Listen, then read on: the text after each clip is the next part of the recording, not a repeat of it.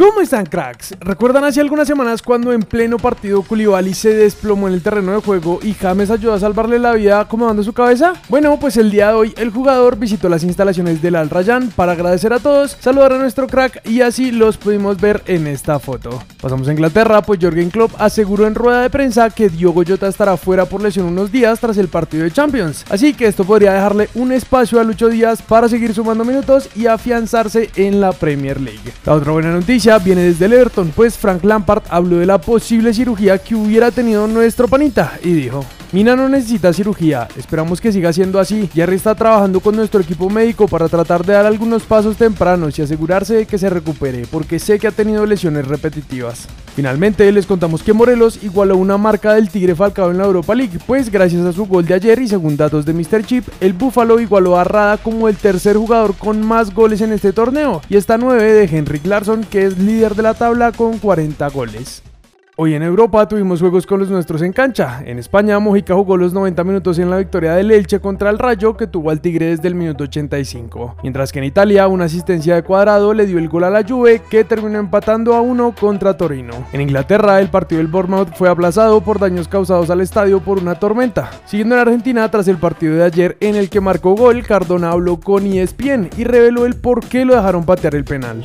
El encargado era Javier Correa y se lo pedí porque venía a errar el gol que me quedó cerca del arco. Agradecido con él porque me dejó y contento por el primer gol. Me han recibido de gran manera en el club y en la ciudad. Me siento como en casa y estoy agradecido con todos. Seguiré mejorando.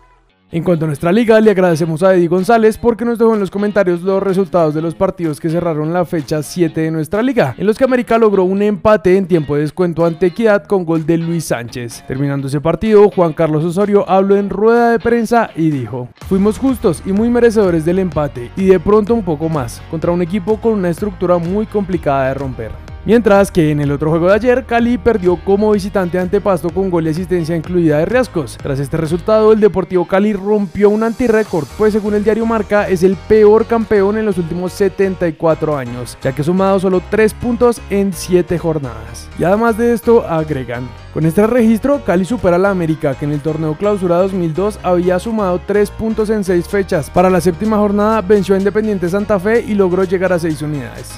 Para terminar, les contamos que hoy inició la Liga Femenina, donde Llaneros le ganó 2-1 a Nacional, mientras que Cali y Huila se están enfrentando en estos momentos. Dimi y Bucaramanga lo harán más tarde. Queremos invitarlos a que sigan este torneo, cracks, y que apoyen a todas las jugadoras, pues en los últimos años han sido las que nos representan bien en los torneos internacionales de clubes. Una tormenta ha hecho que se suspendan varios partidos de la Liga de Países Bajos, donde juega Luis Sinisterra.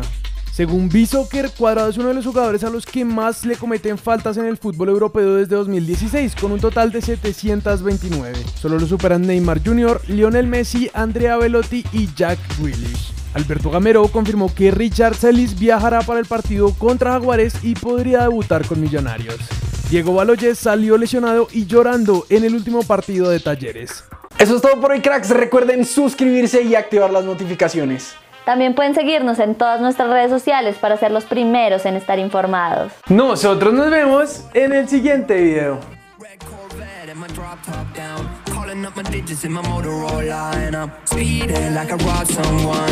Falling and I'm a whip, yeah. Out in going hard in the pit, yeah, yeah. I still ball on the pitch, yeah.